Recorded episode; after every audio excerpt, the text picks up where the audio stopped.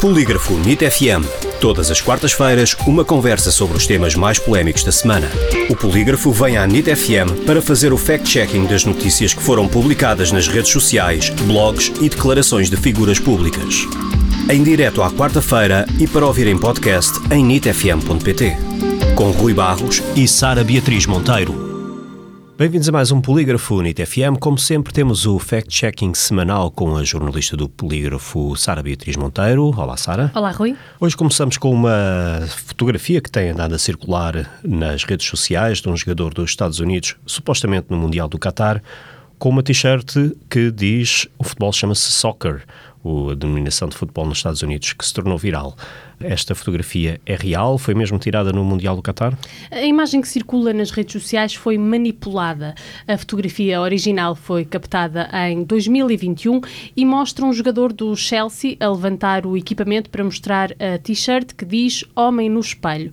Não existe, portanto, qualquer relação com o Mundial do Qatar, nem há registro de que a frase envolvendo este trocadilho sobre o futebol estivesse alguma vez inscrita na camisola de algum jogador da seleção norte-americana.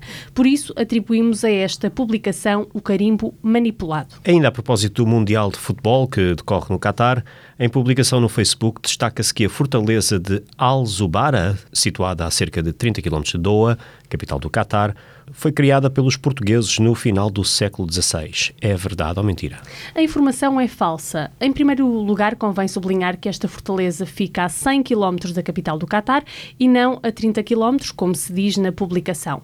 Depois, segundo o site Qatar Museums, a fortaleza foi fundada em meados do século XVIII, ou seja, dificilmente terá sido construída no século XVI, como se diz no post que estamos a analisar.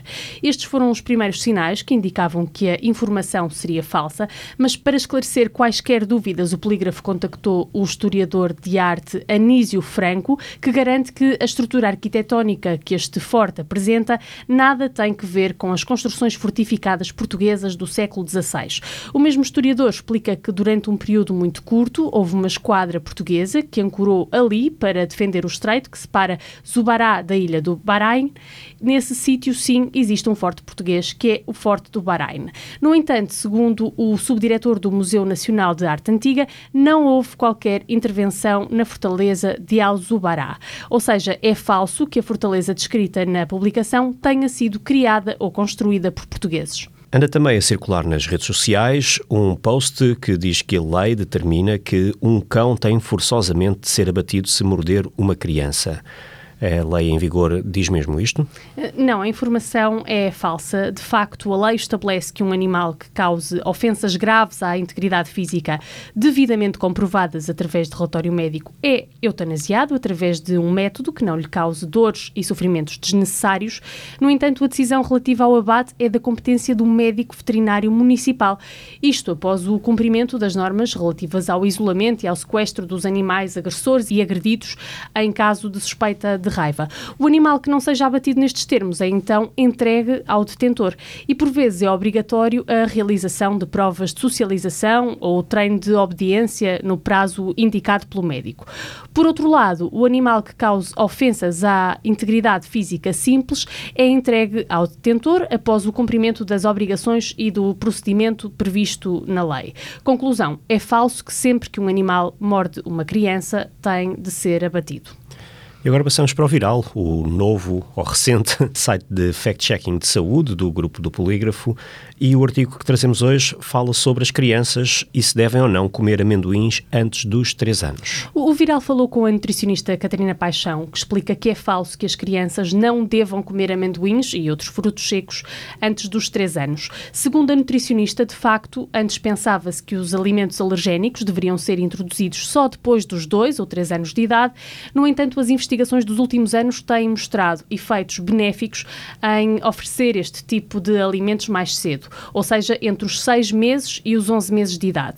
A nutricionista alerta, contudo, que há cuidados a ter na forma como estes alimentos são disponibilizados às crianças, isto para evitar o risco de engasgamento. Ou seja, os amendoins não devem ser dados inteiros, mas sim na forma de pastas, manteigas ou farinhas e sempre em camadas finas colocadas, por exemplo, nas panquecas ou no iogurte. Além disso, os pais devem estar sempre perto da criança nas horas seguintes à introdução de um alimento novo, alergénico, para detectarem eventuais reações alérgicas, como o inchaço da boca e dos lábios ou então o aparecimento de borbulhas. Conclusão: é falso que as crianças só possam consumir amendoins e outros frutos secos a partir dos 3 anos. Obrigado, Sara. Obrigada, Rui. Voltamos para a semana com mais um Polígrafo Unit FM. Como sempre, estes e outros temas podem ser uh, consultados e lidos em polígrafo.sap.pt e também em viral.sap.pt.